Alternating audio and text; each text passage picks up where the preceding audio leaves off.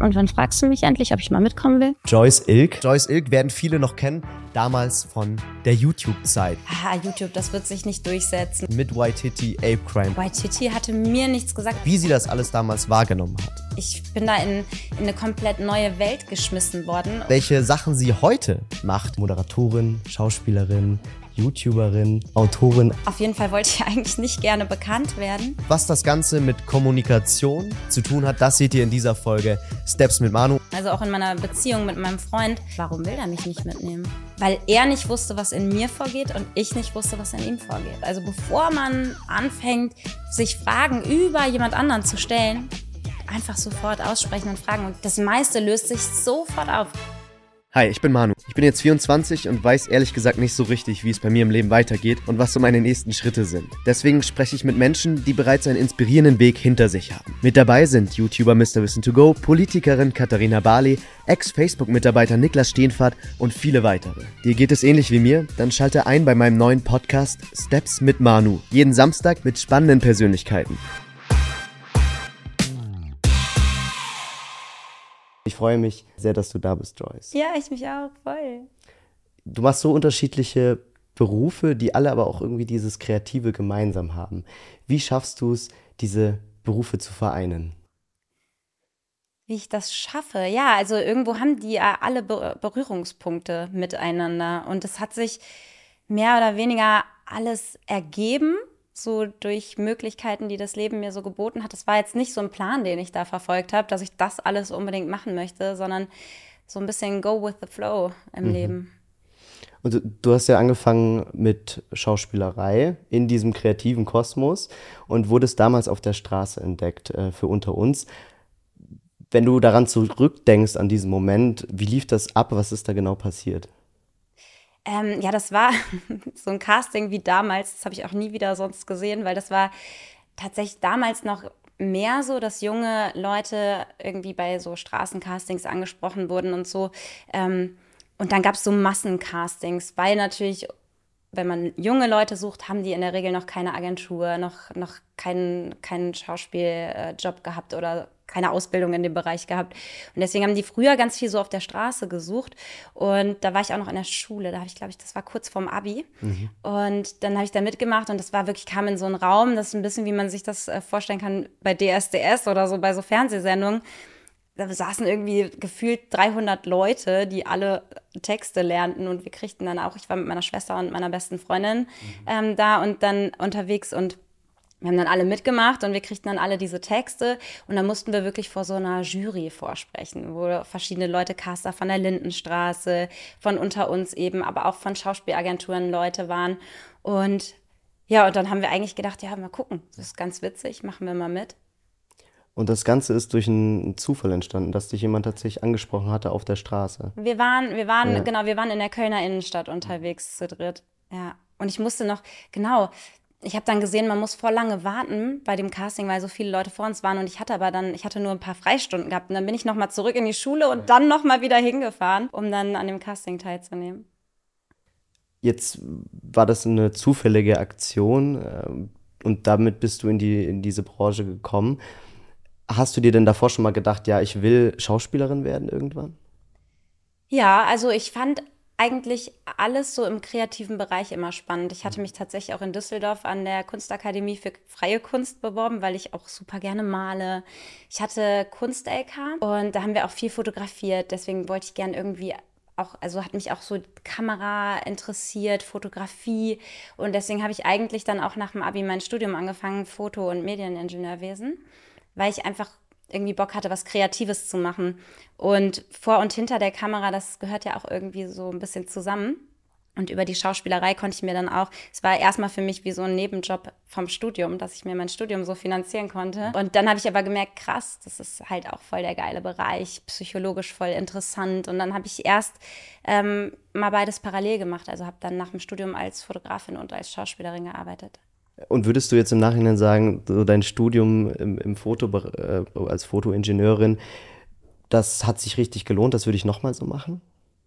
Ja, also Fotoingenieurwesen, das kam halt auch so ein bisschen, weil das ja die kreative Seite mit so der mathematisch-logischen Seite verbindet. Und ich hatte auch Mathe im Abi. Also das ist auch was, was mir liegt, was ich jetzt nicht ultra spannend finde, aber was, was ich einfach immer ganz gut konnte. Und ich fand diese Verbindung ganz geil, weil es eben nicht nur, hey, wir sind alle Künstler, sondern es hatte irgendwie noch so was Bodenständiges mit dabei. Und in dem Bereich gearbeitet habe ich aber ja nie wirklich. Also viele sind zu den Kameraherstellern gegangen, haben die Chips so entwickelt für die neuen Kameras und so.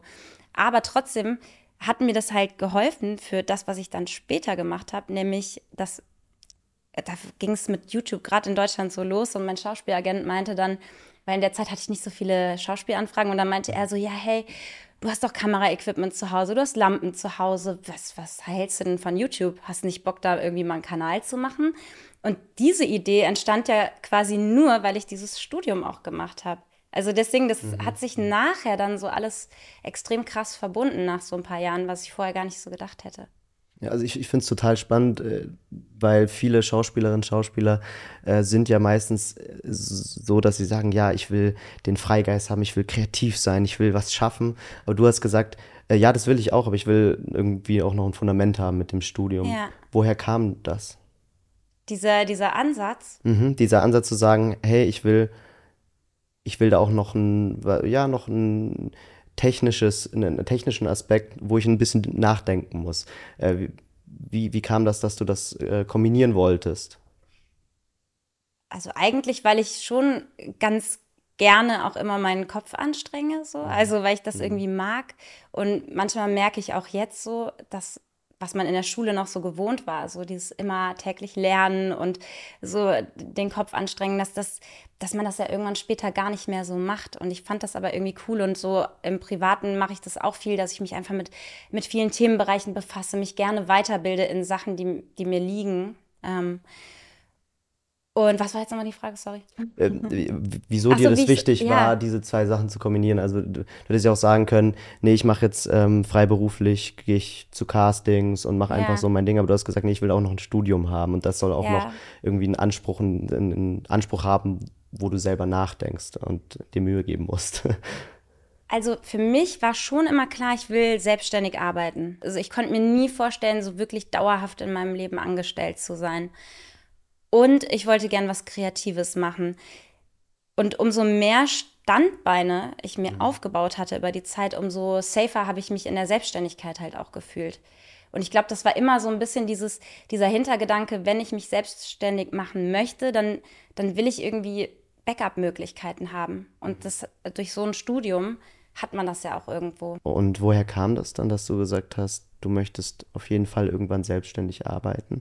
Ist das schon in der Schule entstanden, dieses, dieser Wunsch? Es war irgendwie immer so dieses Freigeistige, glaube ich, in mir, dass ich, das, das wusste ich immer. Ich meine, ich habe immer schon, schon als kleines Kind habe ich viele Fragen gestellt. Also ich habe mir Fragen über menschliches Verhalten gestellt, über warum entscheidet man sich im Leben für welche Dinge. Ich habe so ähm, meine Eltern oder auch die Erwachsenen in meinem Umfeld als Kind schon habe ich immer, ich habe immer so viel hinterfragt irgendwie, warum machen Menschen gewisse Dinge, gewisse mhm. Berufe und wusste dann relativ schnell, was ich nicht machen möchte. Ich wusste aber überhaupt nicht schnell, was ich machen möchte. Also das brauchte dann viel ausprobieren. Und äh, mhm. ich meine, das mache ich ja eigentlich mein Leben lang. Ich mache ja immer wieder mal neue Sachen. Was, was waren denn die Dinge, die du überhaupt nicht machen wolltest gerne? Was ich überhaupt nicht gerne machen wollte. Ähm, auf jeden Fall wollte ich eigentlich nicht gerne bekannt werden.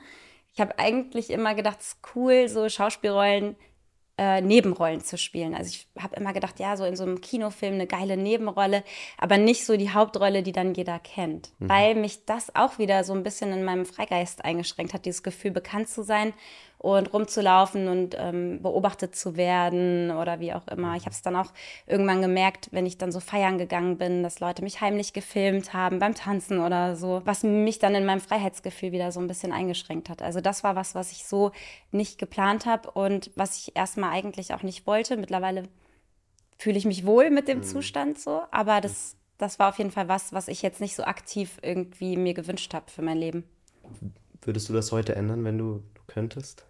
Ich kann es ja theoretisch immer noch ändern. Also es ist schon auch so ein Gedanke, den ich manchmal habe, nochmal was komplett anderes zu machen, was so voll weg von, von diesem Medienkreativbereich geht. Dann auch, aber in einem anderen Land? Oder äh, weil ich denke mir, ich denke mir immer so, also wenn Leute gerade im, im deutschen Bereich bekannt sind, dann haben die ja immer noch die Möglichkeit zu sagen, ich gehe in, in die USA, wie, wie äh, hier Bill und Tom von Tokyo Hotel ja. zum Beispiel. Und das hilft ja dann, um diesem ganzen Trubel um einen rum zu, zu entfliehen. Wäre das dann eine Möglichkeit für dich? Äh, oder? Ich habe schon meine Base hier, weil mhm. meine Familie hier ist und mhm. das, ich bin da schon sehr verbunden so. Das dauerhafte Weggehen in ein anderes Land könnte ich mir jetzt so spontan nicht vorstellen, aber keine Ahnung, ob sich das mal ändert.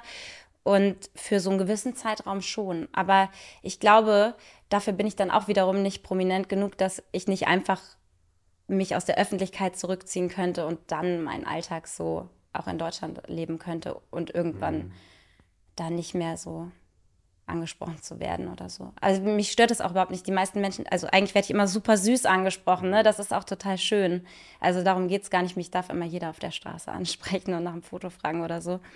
Ähm, aber ich glaube, das würde sich bei mir, bei meinem Bekanntheitsgrad, würde sich das irgendwann auslaufen. Ich meine, die meisten kennen dich äh, vermutlich von YouTube, zumindest so von, aus meiner Generation. Äh, aber im TV kenne ich die meisten wahrscheinlich von Der Horm ist der Horm. Dafür, da, dafür bist du dann damals. Zumindest in Bayern. In, ne? zumindest, zumindest in Bayern, aber da kennt sie auch jeder. Ja. Ähm, und da, dafür bist du, bist du dann auch damals nach München gezogen.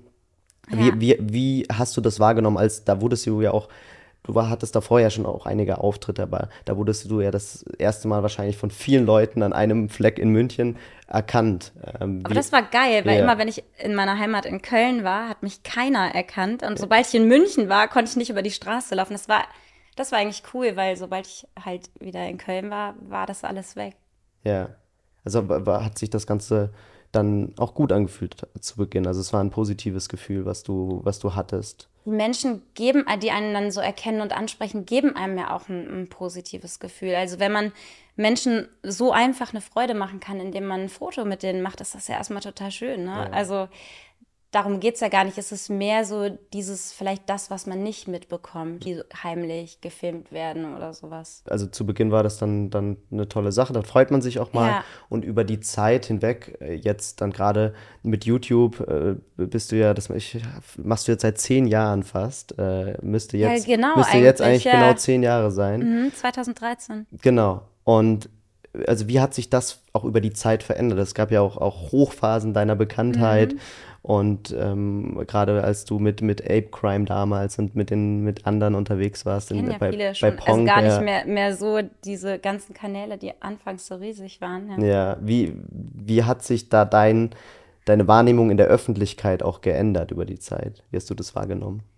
In der Öffentlichkeit, also klar, ne, das war so damals so diese Phase, wo mein YouTube-Kanal dann so, so abgegangen ist, das war natürlich so die Hochphase im, im Bekanntheitsgrad auch.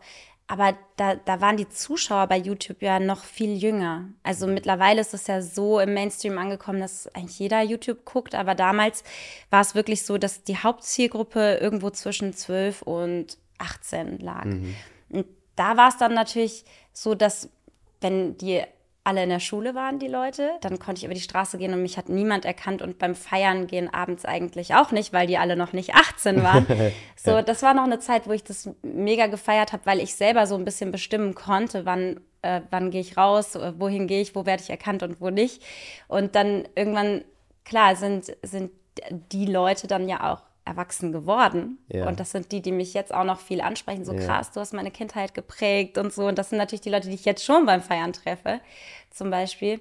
Ähm, aber in der öffentlichen Wahrnehmung jetzt zum Beispiel von, äh, ich sage jetzt mal von der Medienbranche generell, also so gerade das Fernsehen und die Caster, die haben erstmal diesen YouTube-Erfolg sehr belächelt. Ich weiß noch, dass die dachten, was ein Trash und ah, YouTube, das wird sich nicht durchsetzen, alles. Und mittlerweile hat sich das aber so gewandelt, dass das natürlich auch da komplett angekommen ist. Und Prominente aus der Fernsehwelt auch Instagram und YouTube haben und was weiß ich nicht alles. Und Caster oder Produktionen mich auch deswegen besetzen, weil man eine Reichweite mitbringt und so. Also es hat sich auch da sehr gewandelt. Wieso hast du dich damals getraut, das, das zu machen? Ich meine, du, du sagst selber, zu der Zeit war YouTube nicht, hatte nicht den besten Ruf, gerade in der Film- mhm. und Schauspielbranche. Ähm, du hast es aber trotzdem gemacht und heute, wie gesagt, ist YouTube in aller Munde. Wie, woher kam da der Mut, das zu tun? Ähm, also es war auch eigentlich wieder, es hat sich eine Möglichkeit ergeben in meinem Leben und dann treffe ich die Entscheidung, okay, nutze ich die Möglichkeit mhm. oder nicht. Und das war auch wieder über ein paar lustige Zufälle.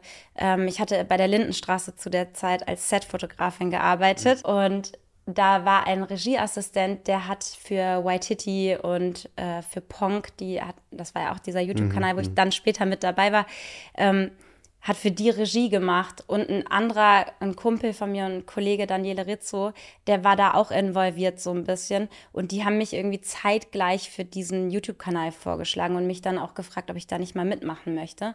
Mhm. Und dann hatte ich mir das angeschaut und die hatten so ein Street-Comedy-Format und das war was, was ich immer machen wollte. Ich fand Simon Gosioan immer total cool mit Comedy Street und dann dachte ich, boah, da habe ich voll Bock drauf. Und dann habe ich denen gesagt, ja, hey, vielleicht könnte ich da mal mitmachen. Habe dann so erstmal bei denen in einem Sketch mitgespielt und dann weiter gebettelt, dass ich in diesem Street-Comedy-Format mitmachen darf.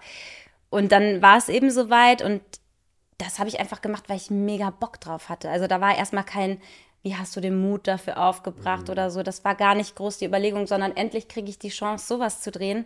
Eine Chance, die ich vom Fernsehen nie bekommen hatte. Und dann ist es aber mega gut angekommen, diese Folge mit mir. Und die Kommentare waren voll von, äh, wo hat Joyce denn einen YouTube-Kanal? Können wir irgendwie noch was anderes von der sehen? Wo kann man mehr von mhm. ihr finden? das hat mir dann natürlich die Bestätigung und den Mut gegeben, zu sagen, ey, okay, da wären echt Leute, die hätten Bock, sich so meinen Blödsinn anzugucken. Wieso nicht? Mhm. Und dann hast du deinen eigenen Kanal gegründet mhm. und dann ging es äh, los, also mit Sketch-Comedy, mit unterschiedlichen Formaten und äh, plötzlich warst du mit einer der großen Persönlichkeiten auf, auf YouTube. Es ging auch alles so ja. schnell, dass man das gar nicht so richtig realisieren konnte, ja. Wenn wir jetzt mal daran zurückdenken an die Zeit, äh, auch mit Ape Crime, den Jungs von Ape Crime in der WG, an, an was erinnerst du dich dann noch? Wie ist denn dein Gefühl gegen, gegenüber dieser Zeit? Also Pong gab es ja dann äh, irgendwann auch nicht mehr. Wie, wenn du heute drüber nachdenkst, wie, wie denkst du darüber nach, über diese Zeit? Ich bin dafür total dankbar, weil ich dadurch natürlich auch direkt eben Leute wie Ape Crime und so kennengelernt habe, die mich auch supportet haben und als ich meinen Kanal dann gegründet habe, mich da auch supportet haben. Die YouTube-Szene war damals ja noch viel kleiner als heute. Man kannte sich irgendwie, die großen Kanäle kannten sich alle untereinander und es war da so, so ganz viel Support. Also man hatte so Bock, sich gegenseitig zu supporten, was ich auch so aus der Medienbranche nicht immer kannte. Mhm. Und deswegen bin ich da super dankbar für, weil ja, ohne dieses Startbrett und ohne gewisse Leute wäre ich ja auch nicht dahin gekommen, wo ich dann war. Was würdest du denn Leuten raten? Ich meine, YouTube hat sich ja total verändert, auch über die letzten Jahre. Mhm. Was würdest du Leuten raten, die jetzt mit YouTube anfangen möchten? Ja, ich finde das immer so, so ein bisschen schwierig, weil eben bei mir auch viel klar zählt auch mit rein, was man macht und wie das ankommt bei den Zuschauern. Aber bei mir war ja auch wirklich viel Glück in Anführungszeichen dabei, so dass ich auch diesen Support hatte, weil gerade jetzt, wo es so unfassbar viele YouTube-Kanäle gibt, da wirklich so einen Start zu finden oder eine Nische zu finden, das, das wird ja immer schwieriger. Ich glaube, also mein Tipp wäre einfach nicht mit der Erwartungshaltung ranzugehen, damit das eigene Leben finanzieren zu können und, und einen riesen Kanal aufzubauen, sondern das erstmal zu machen, weil man Bock hat, sich vielleicht selber ähm, persönlich kreativ auszuleben. Und das kann man dann auch parallel eben zu anderen Dingen erstmal machen. Also ich mache es ja immer noch parallel zu ganz mhm. vielen anderen Sachen, die ich mache. Und wenn man nicht diese Erwartungshaltung hat, das muss ultra erfolgreich werden, sondern einfach die Freude am Kreieren, dann, dann glaube ich, ist das, ist das erstmal die beste Basis. Also du hattest auch total Bock, einfach das damals zu machen. Also mhm. es ging, du hast das jetzt nicht akribisch geplant alles, nee. äh, wie das, wie, wie du vorgehst, sondern das ist dann passiert. Also du wurdest dann äh, warst in der Kölner Innenstadt unterwegs, bist da mit zur Schauspielerei zu kommen, dann durch einen zufälligen Kontakt am Set äh, bist, du, bist du zu YouTube gekommen. Es war, also hast du nie, hast du nie geplant? Hast du oder hast du keinen so, in fünf Jahren nee. will ich das und das machen? ich glaube, da bin ich ja. eine der wenigen, ja. aber das, weil, weil das für mich immer so was wie so eine innere Erwartungshaltung dann mitbringt, also bei mhm. mir persönlich. Wenn ich eine Erwartungshaltung habe und dann passiert es so nicht, dann kommt vielleicht eine Enttäuschung. Deswegen habe ich, glaube ich, immer gedacht, ich, ich gucke einfach, was das Leben mir bringt und habe mittlerweile da auch einfach ein Vertrauen rein, dass, dass immer wieder sich Türen öffnen. Auch wenn sich mal eine Tür schließt, aber woanders öffnet sich wieder eine. Und ja, also für mich war es einfach immer nur, das, was ich gerade mache, daran möchte ich Freude haben. Schön. Damals, als du, als du bei, äh, in der YouTube-Szene unterwegs warst, noch mit ähm, Mediakraft dann wahrscheinlich mhm. auch. Also ich war nie bei mhm. denen unter du, Vertrag. Du, war, genau, das, also war ja, das war ja so die Bubble. dann mhm. so, ne? Aber ja, genau. Wie, wie war das? Also wie, welche Erinnerungen hast du vielleicht auch noch an einzelne Personen? Gerade viele kennen ja noch White Titty. Also ich, ich, ja. ich, ich frage so nach, weil ich selber natürlich auch Zuschauer damals war und das äh, total cool fand. Und alle meine Freunde waren, fanden das äh, wahnsinnig äh, entertaining immer und jeder hat die Songs gesungen von White ja, Titty. Und also ja, hast du auch sicherlich tausendmal schon gehört. Und ich frage mich, wie bekommt man das mit, wenn man eben nicht außen steht, sondern eben der Grund davon ist oder Teil davon von ist? Ich habe das zu der Zeit ja gar nicht so realisiert, mhm. erstmal. Waititi hatte mir nichts gesagt. Ich war ja damals schon 29 und war ja gar nicht die Zielgruppe, die schon so früh auf YouTube unterwegs war. Das heißt, ich, ich bin da in, in eine komplett neue Welt geschmissen worden und habe dann erst, während ich mittendrin war, realisiert, was das für ein Ausmaß hat. Also eben auch, wie viele Leute das gucken, dass man auf der Straße angesprochen wird. Das waren so Sachen, die waren mir erstmal, ich habe da mitgemacht und mir war das überhaupt nicht bewusst. Und deswegen, ja, habe hab ich das so durchs Erleben erfahren in dem Moment. Und gab es da so Ereignisse, bestimmte Erinnerungen, wo du heute noch dran zurückdenkst, wo du sagst, da hast du das erste Mal realisiert, das ist eine große Sache? Ich weiß noch, es gab damals diese äh, Video-Days in der ähm, Lanxess Arena in die Köln. Sind, die sind auch äh, nächste Woche, gell? Wieder. Ah ja, gibt es die noch? Ja, ich Siehst du, ich bin glaub nicht mittlerweile mehr so, ich gar nicht mehr, im Game. Nicht, nicht mehr so groß, glaube ich, aber ja, die ja. gibt es noch, ja. Ja, ähm, und und das war, das war so krass. Ich war dann das erste Mal dort und bin für einen kurzen Auftritt auf die Bühne gekommen. Und auf einmal diese ganze Kölner Arena voll mit, mit Teenagern und die, die schrien auf einmal meinen Namen und hielten alle so Herzchenhände hoch. Und ich dachte so, what the fuck? Das, die meinen jetzt mich? Also ich habe das in dem Moment, hatte ich das erste Mal zu diesen Zahlen auf YouTube, was ja erstmal für mich klar war, das sind Menschen, die abonnieren, die gucken aber das das erste Mal so zu sehen vor einem, vor der Bühne, so eine Masse an Menschen und zu checken, so, boah, okay, so, so sieht das in Realität aus, was hinter diesen Nummern steckt. Das war schon heftig. Weil das hatte ich vorher, habe ich gedacht, sowas passiert nur bei Backstreet Boys damals oder so, ne? Also, ähm, und dass man dann auf einmal von so, so Teenagern wie so ein Star angesehen wurde, das, das war völlig befremdlich erstmal für mich. Aber es ist natürlich eine krasse positive Energie, die einem dann da auch entgegenschwappt. So. Jetzt, wenn wir jetzt deinen YouTube-Kanal heute anschauen, äh, du hast äh, einen Podcast, du machst aber auch äh, teilweise immer noch Sketches, aber jetzt äh, zumindest im letzten Jahr eher weniger. Ähm, mhm. Gibt es dafür einen bestimmten Grund? Äh, weil du dich jetzt vor allem auf die Schauspielerei, auf die Moderation ja. vielleicht auch fokussierst? Ähm, tatsächlich ist es dadurch gekommen, ich habe ähm, ein Buch geschrieben mhm. mit Chris zusammen, ähm, mit dem ich auch den Podcast habe. Äh, hätte ich das mal früher gewusst, heißt das Buch. So heißt ja auch der Podcast. Mhm. Der ist nämlich eigentlich, also ist so ein bisschen gemeinsam entstanden, die Idee.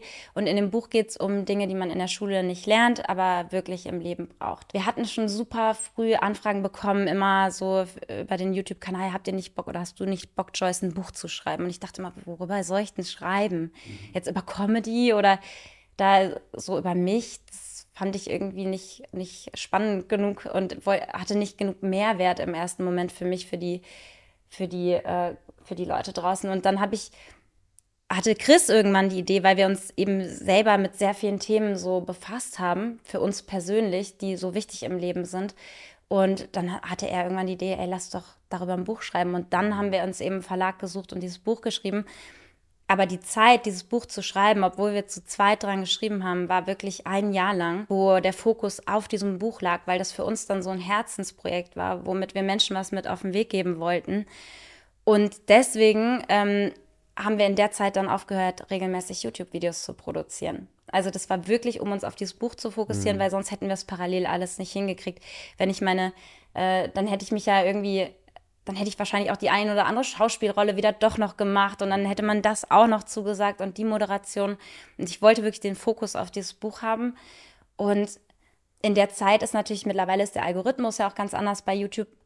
In der Zeit ist dann natürlich ähm, auch der Algorithmus für mich so ein bisschen runtergekippt. Dann haben wir, nachdem das Buch draußen war, das ist dann auch eigentlich direkt in die Spiegel-Bestsellerliste gekommen. Als Buch hat dann wirklich so den Erfolg gehabt, den, den wir uns gewünscht haben. Dafür ist aber dann der Erfolg von dem YouTube-Kanal erstmal runtergegangen. Also das war dann halt so, okay, dann haben wir uns halt dafür entschieden. Und dann haben wir auch gemerkt, so wieder diesen Einstieg zu finden, wirklich jede Woche kontinuierlich uns die Arbeit zu machen. So ein Video war halt bei uns auch immer super viel Arbeit und wir hatten dann auf einmal nicht mehr diesen Spaß so dran wie vorher. Und dann haben wir gesagt, okay, wir machen jetzt erstmal ein bisschen Pause damit und gucken, wie sich das entwickelt und wann wir wieder Spaß dran haben. Und dann kam eben auch die Idee mit diesem Podcast, wo wir dann auch eher über ernstere Themen erstmal gesprochen haben. Und mittlerweile haben wir aber wieder voll Bock so auf Comedy und Sketche und eben aber trotzdem auch die Themen aus dem Buch und die uns sonst so persönlich am Herzen liegen, auch noch mit reinzubringen. Und jetzt mischen wir es gerade so ein bisschen alles. Das heißt, wir können damit rechnen, dass äh, bald ganz, äh, ganz viele Comedy-Formate von dir gibt, wieder auf YouTube oder? Ja, also ja. Ähm, schon. Also ich habe ich hab viele Ideen und worauf es dann genau hinausläuft und so ein paar Sachen haben wir auch schon ähm, produziert, aber ja, auch da lasse ich mich so ein bisschen treiben, in welche Richtung das dann am Ende wirklich geht. Euer Buch und auch, auch das, äh, der Podcast, äh, hätte ich das mal früher gewusst. Was sind denn die Dinge, die ich oder auch die Zuschauer gerne mal früher gewusst hätten sollen? Was, ja. was sind denn so, also du hast, schreibst auch äh, oder ihr sagt ähm, Thema Mindset, Psychologie, Einstellungen, Lebensweisheiten. Was sind denn so vielleicht auch drei wichtige Dinge, die du gerne den jungen Leuten von heute mitgeben würdest? Also ich, für uns beide und auch jetzt so für mich persönlich steht dieses Thema Glücklichsein im Leben sehr im Vordergrund. Man hat dieses eine Leben und ich will nicht äh, irgendwie mein Leben nur mit gefühlt Arbeit verbringen, um am Wochenende frei zu haben, sondern ich möchte glücklich sein eigentlich rundum mit, mit den Dingen, die ich tue. Klar kommen manchmal Schicksalsschläge oder Sachen, die man halt nicht so ähm, einplanen kann, aber grundsätzlich so dieses positiv denken und wie kann ich mein, mein Leben möglichst so gestalten, dass ich glücklich bin. Und das ist so der Fokus. Und da haben wir eben damals überlegt, was sind die Themen, die dafür wichtig sind. Wie du gerade schon gesagt hast, so das eigene Mindset, sich mit sich selber auseinandersetzen, mit dem eigenen inneren ähm, Sichtweisen, wie, wie gehe ich ans Leben ran. Dann aber auch soziale Beziehungen, also ob das jetzt privat ist, beruflich, partnerschaftlich, wie auch immer. Ähm, da, das ist ein wichtiger Punkt, um glücklich zu sein im Leben. Also erstmal sich mit sich selber befassen, dann mit, mit überhaupt sozialen Beziehungen, Psychologie. Dann aber auch eben Gesundheit. Also Gesundheit ist super wichtig, so körperlich, aber auch mentale Gesundheit. Und das spielt ja auch viel zusammen. Und was natürlich auch noch ein Punkt ist, auch für viele Menschen, ähm, ist das Finanzielle. Also da äh, eine gewisse Absicherung zumindest zu haben. Manche Leute kommen auch mit extrem wenig Geld aus und sind glücklich, aber Geld gibt einem eine gewisse Sicherheit im Leben für die eigene Existenz. Und ähm, für mich war immer wichtig, ich brauche so, so viel Geld, also ich brauche nicht viel Geld, aber ich brauche so viel Geld, dass ich die Freiheit habe, das machen zu können, woran ich Spaß habe. Also, dass ich nichts machen muss, keinen Job fürs Geld machen muss, ähm, sondern ich brauche so viel Geld, dass ich die Freiheit habe, halt zu entscheiden. Und deswegen habe ich auch sehr früh schon angefangen, so bei, den, bei der Rolle bei Unter uns und so, mein Geld nicht direkt komplett auszugeben, weil ich immer dachte, ich brauche ja noch so viel, damit, mhm. wenn, wenn diese Rolle vorbei ist und ich vielleicht erstmal nicht weiß, was als nächstes kommt, dass ich dieses Backup auch habe an ein bisschen Geld. Es war damals echt nicht viel, was ich da verdient habe, so. Aber dass ich eben die Freiheit habe, entscheiden zu können, was ich machen möchte.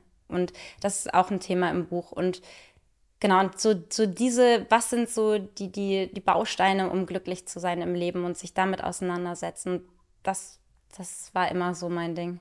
Ich meine, für viele ist ja auch Geld noch hat einen höheren Wert teilweise mhm. als das persönliche Glück. Also das würde man wahrscheinlich nicht so sagen, aber es gibt einige Berufe und Leute, wo man das dann ja auch sieht, ähm, dass denen Geld besonders wichtig ist und dann das persönliche Glück vielleicht arbeitet, dann arbeitet man mal bis 12 Uhr nachts jede mhm. Woche.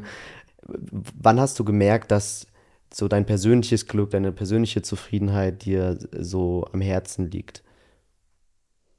Hm, wann ich das so genau gemerkt habe. Ich habe manchmal das Gefühl, es war irgendwie schon so immer ein bisschen in mir drin. Natürlich auch, weil ich bei meinem Papa als Kind schon gesehen habe, der hat so einen Job gemacht, wo der im, im Anzug zur Arbeit gefahren ist, wo ich immer dachte, oh, der, der muss sich ja verkleiden, um, um Geld zu verdienen. So, oh. Und das sieht auch so unbequem aus, habe ich immer gedacht. Und mh, mm, mein Papa hat trotzdem auch gerne gearbeitet in dem Job und, und macht er immer noch so ein bisschen.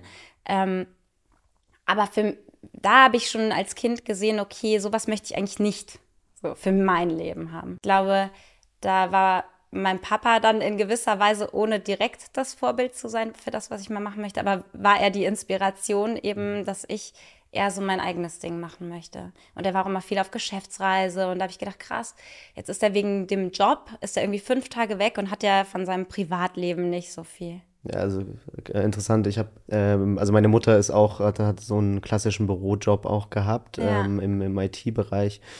Und ich habe das halt auch immer mitbekommen, wie sie an ihrem Laptop den ganzen Tag saß im ja. Homeoffice oder auch in der, in der Arbeit. Und für mich dann auch, also bei, bei mir fing das mit dem Synchronsprechen äh, dann so an, dass ich als Kind eben auch Schauspieler werden wollte. Ich fand die wilden Kerle äh, super cool. Mhm. Und das hat sich dann irgendwie so durchgezogen. Ich glaube, weil als ich das erste Mal dann gemerkt habe, okay, ich will jetzt eine äh, frei, also ich mache gerade freiberuflich was, das finde ich mega cool. Ich kann da so hingehen, wie ich möchte. Ja. Dass das mir dann, da konnte ich dann nicht mehr von loslassen. Dann habe ich immer das Kontrastprogramm bei vielen anderen Menschen eben gesehen. Und äh, deswegen kann ich das sehr gut nachvollziehen, dass man dann sehr also ich finde allein wie du, wie du jetzt hier sitzt, dass du sagst, hey, irgendwie, du machst es dir hier gemütlich, das würde man ja jetzt nicht in einem IT-Job machen können. Nee. Ja. ich bin mit der Jogginghose ja, gekommen. Ja. Also, nee, du nicht. Ich wollte gerade sagen, du auch, aber nicht. Ja, aber, aber, so könnte ich wahrscheinlich ja. auch nicht im, äh, in die äh, Consulting-Firma. Ja, genau. Wahrscheinlich, genau. eher weniger. Ja. Ja, cool. Also und, und du hast dann auch ja, an andere Sachen noch gemacht. Du hast äh, neben der Schauspielerei, neben YouTube hast du auch äh, unterschiedliche Events moderiert und äh, dort auch ganz viele unterschiedliche Leute kennengelernt. Damals auch äh, so ein Musikfestival ähm, und äh, dort auch deine Musiker, die du auch selber spannend und interessant fandest. Mhm. Oh, das ist gut recherchiert. Ja, ja natürlich, natürlich. Äh, jetzt, jetzt, ist mir gerade der Name entfallen davon, da müsste ich jetzt hier nachgucken, aber ähm, ich im WDR war das, mhm. WDR Rockpalast, genau. ja. Wie ist das, wenn du das erste Mal auch Stars, Idole äh, siehst, die du selber dann auch mal cool fandest? Also wie war das für dich, diese ersten Male des Kennenlernens von bekannten Persönlichkeiten? Ah, spannende Frage. Ich, und ich äh, habe mir den Gedanken gerade das erste Mal so gemacht. Ähm, ich bin Menschen immer auf Augenhöhe begegnet, glaube ich, in meinem Leben oder habe es versucht. Aber es war jetzt nie so, dass ich die angehimmelt habe, weil es für mich Stars waren, sondern ey, cool, jetzt, jetzt lerne ich die mal kennen, so die, die Leute, von denen ich die Musik gerne höre. Jetzt cool, jetzt kann ich auf einem Festival arbeiten, habe hier einen Backstage-Pass, ähm, habe auch noch gleichzeitig viel Freizeit zwischen den Interviews, wofür ich sonst halt viel Geld bezahlt habe und da in so einem ähm, Zelt gepennt habe. Einmal darf ich da auf dem Mitarbeitercampingplatz und so sein es war einfach erstmal mega cool, mit Sachen Geld zu verdienen, die ich, wofür ich vorher privat Geld ausgegeben habe. Und jetzt kriege ich sogar noch einen viel größeren Einblick. Aber die, die Bands dann zu interviewen, da hatte ich, das war für mich immer trotzdem so auf Augenhöhe. Also Mensch ist Mensch, so egal irgendwie, welche Position der hat. Also so egal in welche Richtung, ob das jetzt eine Position ist, die jemand hat, die unter meiner ist oder über meiner, ist immer, da habe ich nie Unterschiede gemacht, so von der Art der Begegnung her. Aber vielleicht auch dadurch, dass du in der Schauspielerei dann direkt äh, Schauspieler kennengelernt hast von vornherein oder wo, also weil bei vielen Leuten ah, ist das ja anders. Also viele Leute, die meisten Leute sind ja himmeln ja die ihre Stars auch gerne an und überhöhen die dann auch. Also wie, woher, woher meinst du, kam das vielleicht auch? Ich meine, das kann auch damit zusammenhängen, dass ich ja schon ein gewisses Alter hatte. Ne? Mhm. Also ich bin jetzt nicht da irgendwie so mit 18 so rein mhm. und und war noch super jung, sondern hatte, hatte auch vorher schon viel gearbeitet und irgendwie hart für mein Geld gearbeitet, für, für mein weniges Geld, auch so gerade die ersten Fotojobs und so, da habe ich ja kaum was verdient. Und, und dann auf einmal an einem Punkt zu sein, da war, wo, wo ich halt mehr Geld verdiene mit, mit richtig geilen Sachen, das war dann einfach erstmal so eine Dankbarkeit. Mhm.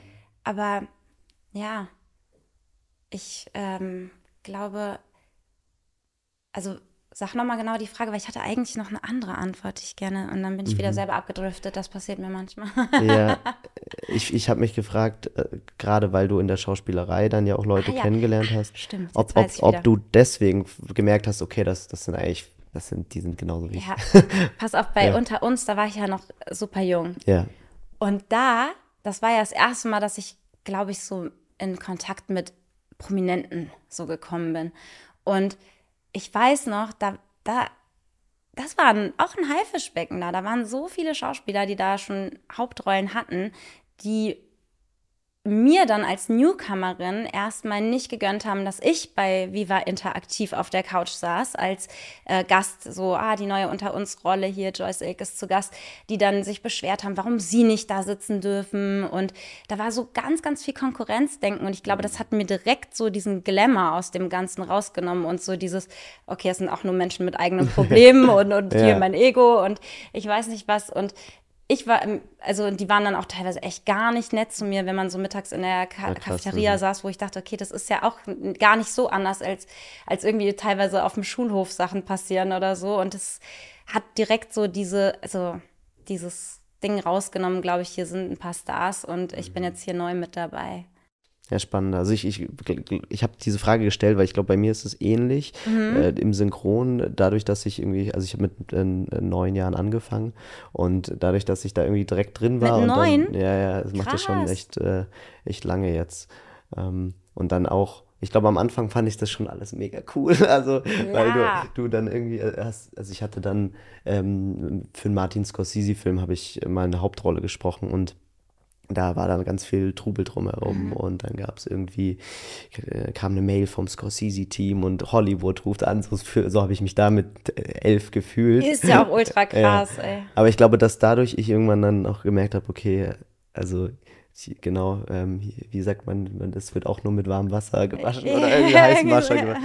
Ja, ja, deswegen, ähm, ja. also es ist bei dir wahrscheinlich, also weil irgendwie, man muss sich ja daran auch irgendwie gewöhnen. Ähm, mhm. Sonst, wenn, du kannst ja nicht jedes Mal, wenn du irgendeinen Star siehst, sagen, oh mein Gott, äh, wie toll. Genau, ja. genau. Und wenn man dann auf einmal auch selber anders behandelt wird, ich weiß nicht, wie es bei, bei dir da ist, aber wenn so da auf einmal wird dir so der Arsch am Set hinterhergetragen als Schauspieler und ich dachte so, warum, warum machen die Leute das? Warum wird mir jetzt der Schirm gehalten und ich habe beide Hände frei? So, ich kann den doch selber gerade halten, ne, wenn man so draußen dreht.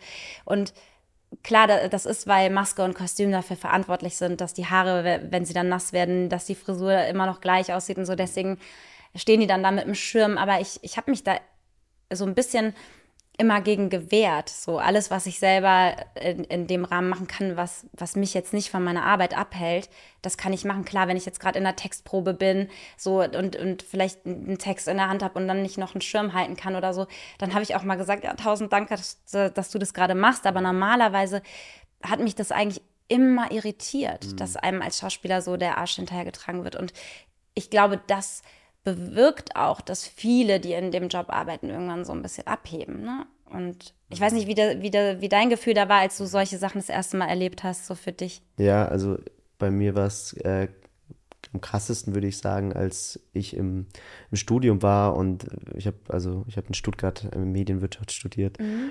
und da war gerade das Staffelfinale von Game of Thrones. Es gibt ja auch so klassische Sätze, die man dann auch hört. Also ich habe die, die Geschichte, wie ich zum Synchron gekommen bin und alles auch schon hunderte Male in meinem ja. Leben erzählt. Ich wiederhole das dann halt immer und erzähle wirklich, ich habe wirklich so, du hast, du, du hast doch bestimmt auch so ein Repertoire, so ein Set an Sachen, die du immer wieder sagst, weil du immer wieder die gleichen Fragen kriegst, oder? Ja, also es gibt halt so diese Standardfragen, ja. klar. Ne? Was, was, ja. sind, was sind deine vier, deine Top vier Standardfragen, die du so kriegst, wenn du auf der Straße angesprochen wirst? Ach, wenn ich auf der, ach so, ja. du meinst so auf der Straße mhm. angesprochen Zum Beispiel, oder? Nee, dann sogar sind die Leute, fragen die gar, gar nichts. Manchmal sage ich dann sogar, Wollt ihr nicht Hast du noch eine Frage? Ja, so, ja, weil die einfach nur sagen, oh Joyce, können wir ein Foto machen? Oh, danke schön. Und dann so, ja, so, jetzt mhm. habt ihr quasi die Möglichkeit, irgendwie mal was zu fragen, was ihr sonst vielleicht nicht könnt. Aber was machen die dann gar nicht? So, ich weiß nicht. Ist dann eher auf Partys, äh, dass die Leute dann dieselben Fragen stellen oder wo, wo passiert ja, das? Ja, so im, im, genau im Privaten, wenn ich jetzt auf einem Geburtstag bin, äh, sagen wir von einer Freundin und da ist auch jemand eingeladen, den ich noch nicht persönlich kennengelernt habe, der mhm. dann sagt, ach nee, Joyce, äh, hier kann ich dich mal was fragen. Aber nicht so, so wo gar kein Bezugspunkt ist dann. Und was sind das für Fragen dann, die dir gestellt werden in der Regel? Ist also äh, sowas wie, also ich würde dich jetzt wahrscheinlich fragen, ah krass, und wie bist du zum Schauspiel gekommen? Ja. Und, äh, boah, krass, äh, YouTube, kann man, kann man damit, also wie viel verdient man? Viel, das, das war ja immer so, aber diese Frage wird zum Glück eigentlich jetzt nicht mehr gestellt, aber die ja. ersten Jahre war das egal, wo ich war immer, wie viel Geld verdient man denn mit YouTube oder wie verdient man denn mit YouTube Geld?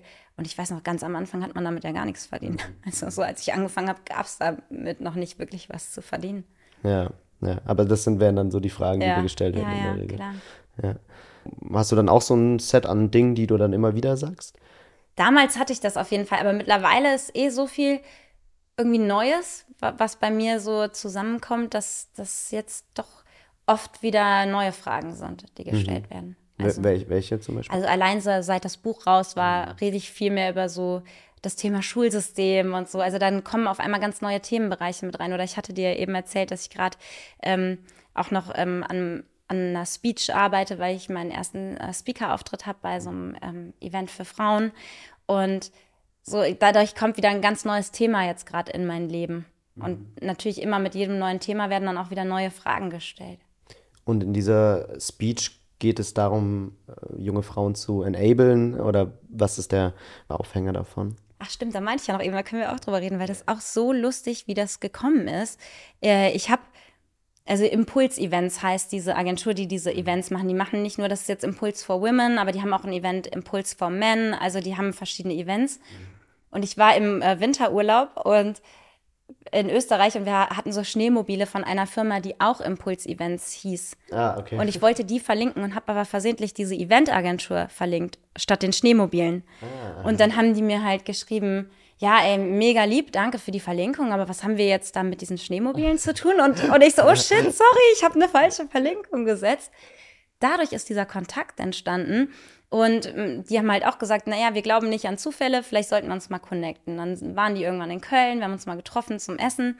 Und dann haben die mich auf ein Event in Düsseldorf eingeladen, was sie veranstaltet haben. Und dann war ich da und dachte, oh, mega cool, irgendwie so inspirierende Reden. Und ich habe doch eigentlich auch hier, durch, allein durch das Buch, aber auch durch, durch andere Sachen, ich habe doch eigentlich auch Sachen, so mit denen ich mich befasse, die ich noch nicht so mit der Öffentlichkeit geteilt habe ähm, was doch cool wäre. Und dann habe ich die einfach gefragt, könnte ich auch mal beim äh, Event von euch, also wäre das möglich, da mal zu sprechen? Mhm. Ich habe ein Thema und dann meinten die, okay, was hast du für ein Thema? Und dann habe ich halt gesagt, äh, Kommunikation, also so, weil das ist was, womit ich mich sehr lange befasst habe, wodurch ich wirklich in meinem familiären, in, in meinem partnerschaftlichen Verhältnis, bei Freunden, im Job, ich habe dadurch, dass ich meine Art der Kommunikation verändert habe, konnte ich, konnte ich so viel äh, lösen und es gab oftmals gar keine Probleme mehr, die mhm. sonst halt oft entstanden sind. So, also einfach so allein, wie man auch auf den anderen eingeht und mhm. so. Und und dann habe ich denen das vorgeschlagen, dann haben sie gesagt, okay, wir haben so ein Event, Impulse for Women, und uns fehlt noch genau jemand zum Thema Kommunikation. Und ich dachte, okay, wieder so ein Zufall. Und dann haben sie gesagt, okay, komm, stell uns das Thema mal vor. Dann habe ich das in einem Call vorgestellt und dann haben sie gesagt, jetzt, dann darfst du uns Let's sprechen. Ja. Also so ist das entstanden und das ist halt geil. Ja, und es lag alles an den Schneemobilen. Ja. Danke an die anderen Impuls-Events. Ja. Und äh, wenn du sagst Kommunikation, was ist dir da besonders wichtig und um was geht es da in deinem Vortrag genau? Da geht es vor allem, ich will die Speech ja hier nicht vorwegnehmen. Ja, ja. Ähm, nee, ich, ich bin da eh am überlegen, weil ich habe es auf meinem eigenen YouTube-Kanal und in meinem Podcast noch gar nicht so thematisiert, mhm. wie mhm. und in welchem Rahmen ich das machen möchte. Aber vor allem geht es ähm, um Gefühle. Mhm. Also um oder um das eigene Innere, weil du kennst das bestimmt, jemand macht was, ne? So und ähm, man fragt sich halt selber vielleicht so, oh, warum hat er das jetzt gemacht? Und mhm. man fragt aber dann gar nicht immer. Ne? Also man, man geht gar nicht unbedingt hin und sagt, hey, wie, ne, warum hast du das gemacht oder wie meintest du das oder was geht in dir vor? Und man fängt auf einmal an, so ein so, so sich so Fragen zu stellen wie, oh, das könnte ja sein, dass der, oh, vielleicht hat er. Könnte ja das oder ja. das oder das. Und dann mhm. fängt man an zu interpretieren und vielleicht bleibt irgendwas dann bei einem hängen und das setzt sich irgendwo dann in einem Gefühl fest, was man dem gegenüber dann vielleicht hat. Und einfach an einem Punkt, bevor man Kopfkino startet, also bevor man anfängt, sich Fragen über jemand anderen zu stellen, einfach sofort aussprechen und fragen. Und die meisten Sachen, also auch in meiner Beziehung mit meinem Freund, ähm, das meiste löst sich sofort auf. Also es gibt oftmals gar kein Problem. Das entsteht, würde nur im Kopf entstehen. Wenn man es direkt anspricht, wenn man direkt Fragen stellt und vor allem, wenn halt noch gar nicht so, so ein Film gefahren ist, wo man sich dann schon in so ein negatives Gefühl vielleicht reinbegibt, sondern direkt bevor ein negatives Gefühl entsteht, Fragen, die man innerlich sich selber stellt, dem anderen stellen, dann löst sich das meiste sofort auf. Hast du da eine Beispielsituation in deinem eigenen Leben, wo du, wo du, weiß nicht, vielleicht kürzlich oder irgendein besonders wichtiges Ereignis, wo du, wo du glücklich warst darüber, dass du gefragt hast? Ja, ich habe, ähm, ich überlege gerade, welches ich da jetzt am besten nehme. Also ich, weil es ist ja beidseitig. Also man, ähm, es geht auch darum, wirklich das eigene Innere zu schildern, aber auch den anderen nach dem Inneren so quasi zu fragen. Weil das war ja jetzt eben, habe ich ja quasi gesagt, stell deinem Gegenüber die Frage, ne, was hat es damit auf sich, warum hast du dich so verhalten? Aber es ist ja auch genauso, dass man die eigenen, die eigenen Gefühle halt oder die eigenen inneren Sachen, die man mit sich rumträgt, halt einfach offen ausspricht, also gerade in einer, in einer Beziehung. Aber das Beispiel äh, wäre jetzt quasi, als ich meinen Freund noch nicht, also als wir noch nicht so lange zusammen waren, da hatte ich ihm aber dann schon meine Familie, meinen Freundeskreis, ich hatte dem schon alle möglichen Leute vorgestellt und habe ihn schon voll in mein Leben integriert, mhm. weil ne, so will man, also wollte so, ich so mit meinem Partner. Das, ja. mhm. Und in seinem Freundeskreis, in seinem Umfeld kannte ich noch voll wenig Leute. Und dann habe ich es war auf einmal der Punkt, wo er irgendwie sagte, ja, äh, morgen, morgen mache ich was mit dem und dem. Und ich dachte so, ja krass, die Person hat er jetzt schon super oft erwähnt und ich kenne die noch gar nicht. Und dann fing so an, warum eigentlich? Warum fragt er mich eigentlich nicht, ob ich mal mitkommen möchte oder so? Und genau als diese Frage aufkam, habe ich sie ihm gestellt. Also ich habe direkt dann so gesagt, hey, ähm, du kennst ja schon so voll viele Leute von mir und ich würde eigentlich auch voll gerne mehr an deinem Leben teilhaben. Ähm, oder, oder möchtest du das nicht? Oder so war, ne, du hast mich ja noch nicht so gefragt, ob ich da mitkommen möchte. Hab das einfach ganz neutral, da waren noch keine negativen Gefühle im Spiel und hab das einfach ganz neutral angesprochen. Und dann hat er gesagt, ach so krass, ja, das war mir gar nicht bewusst, weil meine Ex-Freundin, die ähm, hatten da gar nicht so das Interesse dran. Also die wollten gar nicht so mit, in meinen Freundeskreis mit rein.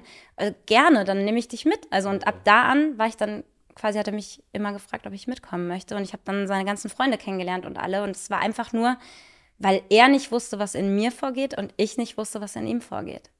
Also das bedeutet für mich jetzt zum Beispiel oder für die Zuschauer auch, kommunizieren, was man fühlt, mhm. ähm, sich selber aber auch reflektieren und überlegen, okay, wieso habe ich jetzt selber dieses Gefühl gerade, woher kommt es vielleicht? Ja. Und dann darüber mit dem Partner auch reden. Genau. Oder, oder im beruflichen Kontext ja genauso. Genau, und mhm. möglichst an einem frühen Punkt, weil hätte ich das in dem Moment nicht angesprochen, jedes Mal, wenn er wieder gesagt hätte, ja, ich treffe mich mit, mit, mit, dem und dem, dann hätte, hätte ich doch jedes Mal innerlich ja. hätte ich gedacht, und wann fragst du mich endlich, ob ich mal mitkommen will? Und, oder ich hätte mich gefragt, warum will der mich nicht mitnehmen? Will der nicht, dass ich an seinem Leben teilhabe? Und irgendwann werden, werden diese Gefühle immer größer geworden und die Zweifel vielleicht an irgendwas. Und dabei war es gar nicht nötig dann. Aber kann es auch mal sein, dass man überkommuniziert, also dass man, äh, ich sag mal, manchmal, äh, das denke ich mir dann auch oft, ja, soll ich, sollte ich das jetzt ansprechen, das Thema? Ist das jetzt so relevant? Und häufig ist es schon gut, aber es gibt auch die Momente, wo, wo ich, also ich, ich hatte zum Beispiel mal mit einem Kumpel, wir haben äh, Webseiten zusammen gemacht ähm, und, und Online-Shops für Kunden und, und äh, wir haben auch immer mal wieder Reibereien gehabt und wir haben das aber so oft angesprochen und so oft darüber geredet, dass, glaube ich, dann irgendwann der Punkt war, wo ich mir gedacht habe, okay, wenn ich es jetzt nochmal anspreche, bringt das dann überhaupt noch was? Also, ah, weil ihr euch so im Kreis gedreht habt. Wir haben uns im Kreis gedreht und eigentlich haben wir darüber jetzt geredet gehabt und es kam, ging irgendwie nicht mehr weiter. Aber ihr habt ähm, keine Lösung quasi. Unsere, unsere Lösung, tatsächlich, unsere Lösung war dann die zu sagen, nach dem, nach dem Jahr, wo wir das hatten, zu sagen, hey, wir haben eh auch andere Themen gerade bei uns wir besiedeln das Ganze und sagen, hey, ähm, das, war, das war eine gute Zeit und wir, wir lassen das jetzt. Und Ach so, ihr habt dann quasi so einen Cut. Wir haben einen Cut gemacht, also nicht freundschaftlich, mhm. aber wir haben, die, wir haben die Firma dann aufgelöst. Also wir haben dann gesagt, wir machen keine äh, Webseiten mehr zusammen. Ja. Und Gut, das, in dem Fall hat es natürlich schon was gebracht, dass wir viel drüber geredet Ja, haben. weil ja, jetzt, ja. weil Wie, und jetzt sind wir, sonst also, würdet ihr immer noch da drin hängen. genau, und jetzt sind wir, haben wir ein super Verhältnis heute, weil Ah, wir, cool. ja, stimmt eigentlich, das, in dem Fall hat es was, blödes Beispiel, aber, aber weißt du, was ich meine? Damit kann es nicht mal sein, dass man dann auch über, äh, überkommuniziert manchmal. Nee, aber eigentlich habt ihr das ja, ja. richtig gemacht. Also ich finde, ihr habt das erstmal kommuniziert, Mhm. dann guckt man, ob sich was verändert, dann hat es sich aber nicht verändert. Und wenn man wie in so einem ja, Rad hängt, dass sich das immer alles so wiederholt, dann eben habt ihr als Lösung für euch gefunden, okay, wir machen an der Stelle hier einen Cut, können aber auf freundschaftlicher Ebene ähm, das weiterlaufen lassen. Also habt das ja eigentlich super ge gelöst in dem Moment. Weil ich glaube, viel, was viele halt eben nicht machen, ist dann so einen Cut finden. Es gibt ja auch Beziehungen, wo sich Probleme immer wiederholen, über Jahre. Und entweder man muss dann immer wieder gucken, okay, die Lösung hat nicht funktioniert, gibt es noch vielleicht einen anderen Lösungsweg, den wir gemeinsam einschlagen können? Und dann kannst du auch sehen, wächst man in kleinen Schritten. Also löst sich das Problem vielleicht nicht komplett, aber man wächst und es löst sich schon mal so Step by Step, weil du kannst nicht erwarten, von heute auf morgen äh, immer alles direkt gelöst zu haben. Aber wenn sich so gar nichts verändert, dann diesen Absprung schaffen, da rauszukommen au- aus, diesem, aus dieser Dynamik, das schaffen ja auch nicht viele. Also finde ich cool, dass ihr das so gemacht habt. Ja, so, so habe ich noch gar nicht drüber nachgedacht. Das stimmt, ja. Na ja. voll. Eine Frage, die ich dir zum Abschluss gerne stellen möchte. Mhm. Was hast du für einen Tipp? Ähm, weil ich bin mir sicher, du bist ein Vorbild für ganz, ganz viele Leute, die kreativ arbeiten möchten. Welche Empfehlungen, welche Tipps hast du für diese Person? Oh, oh, das ist aber gar nicht so eine leichte Frage. Du darfst, dir, du darfst dir auch Zeit nehmen, die Frage zu beantworten. Stell dir vor, du wärst jetzt nochmal irgendwie Anfang 20. Was hättest du da gerne gewusst? Ich meine, darum geht ja auch dein Buch. Äh, Also Ja. äh, nimm nicht zu viel äh, vorweg hier. Äh, Die Ja. Leute sollen ja auch noch dein Buch lesen, aber Nee, ich finde, also das ist, ist auch sowas, was eigentlich in die Schule gehört, mehr die Stärken ähm, fördern und nicht, dass die, die Schüler die ganze Zeit auch mit ihren Schwächen konfrontiert werden. Und ein bisschen so ist es vielleicht auch, guck wirklich, was, wo dein Herz hin will, was dein Herz machen möchte und guck aber parallel auch, ist, liegt da deine Stärke? Also so, wo liegen deine Stärken und wo, was sind Sachen, die du gerne machst und wo sind da Schnittmengen? Also gibt es Dinge, die du super gerne machst, wo du auch deine Stärken drin findest? Weil ich glaube, viele Leute streben auch nach Sachen, die sie einfach cool finden, wo aber vielleicht gar nicht ihr Potenzial liegt. So, also guck, was dir Spaß macht und guck, wo dein Potenzial liegt und da, wo Schnittmengen sind, das ist vielleicht die richtige Richtung. und das hast du auch gemacht für deinen Weg. Ja, Ja, schon. Ja. weil ich hatte, ich hatte ja im Abi auch Kunst und Mathe und das war ja allein die Entscheidung für das Studium. Genau, weil da, da lagen meine Stärken und Fotoingenieurwesen hat beides kombiniert und ich dachte, cool, da kann ich zwei meiner Stärken halt miteinander kombinieren und ich will unbedingt kreativ arbeiten, habe aber dann hinterher wirklich einen Diplom-Ingenieur, der mir auch noch eine gewisse Sicherheit so gibt. Und ich finde auch, was irgendwie in dem Ge- Gespräch mir klar geworden ist, dass du, du hattest immer mal wieder so Chancen, die kamen und Ja. bist, ähm, obwohl du vielleicht Fotoingenieurwesen studiert hast und jetzt was ganz anderes machst, äh, immer noch, glaube ich, eine sehr gute Fotografin bist, was ich gehört habe. ähm, aber du, ähm, du bist trotzdem so deinen Weg gegangen, auch in alle unterschiedlichen Richtungen. Ja. Aber bis an dem Punkt heute, wo du das machst, was du wirklich, wo dein Potenzial ähm, dein Skill mit dem verknüpft ist, was du auch wirklich gerne machst. Oder also kann man das so sagen, dass man auch offen sein sollte Ja, für unterschiedliche. Wege und nicht immer alles akribisch den Jahresplan machen muss von in die nächsten. Oder denken, ha, das ist ja was, wieder was ganz anderes. Ah, soll ich jetzt wechseln oder so? Ich meine, bei mir war es auch immer so, ich wollte nie, dass mein Leben monoton wird. Deswegen war wahrscheinlich vorherbestimmt dann, okay, ich werde viele verschiedene Sachen machen. Aber wie du sagst, ja, das, das ist voll der gute Punkt von dir, voll der gute Einwand. Und auch Gelegenheiten so zu erkennen und auch zu wissen, es ist nie zu spät, was anderes zu machen. Meine Mama, ähm, die hat, als meine Schwester und ich erwachsen waren, hat die nochmal angefangen, ähm, Heilpädagogik zu studieren und eine Kunsttherapeutin-Ausbildung gemacht, wo ich dachte, wie cool, ey, Ja, so mega, als erwachsene ja. Frau, wo die Kinder jetzt aus dem Haus sind, fängt die nochmal an zu studieren und was ganz anderes zu machen. Also deswegen, und in dem Bereich, jetzt kombiniert die ihren alten Job mit, Mit dem dem, neuen. und das Ja, ist so cool. schön zu sehen. Also deswegen ist es nie zu spät auch. Ja, schön. Super mutige Mama. Ja, voll. Ja. Joyce, vielen lieben Dank äh, für dieses Gespräch mit dir. Ja, danke Ähm, dir. Wir sehen uns auch beim nächsten Mal, bei der nächsten Folge am Samstag mit dem nächsten Gast, der nächsten Gästin. Und bis dahin sagen wir Ciao. Ciao.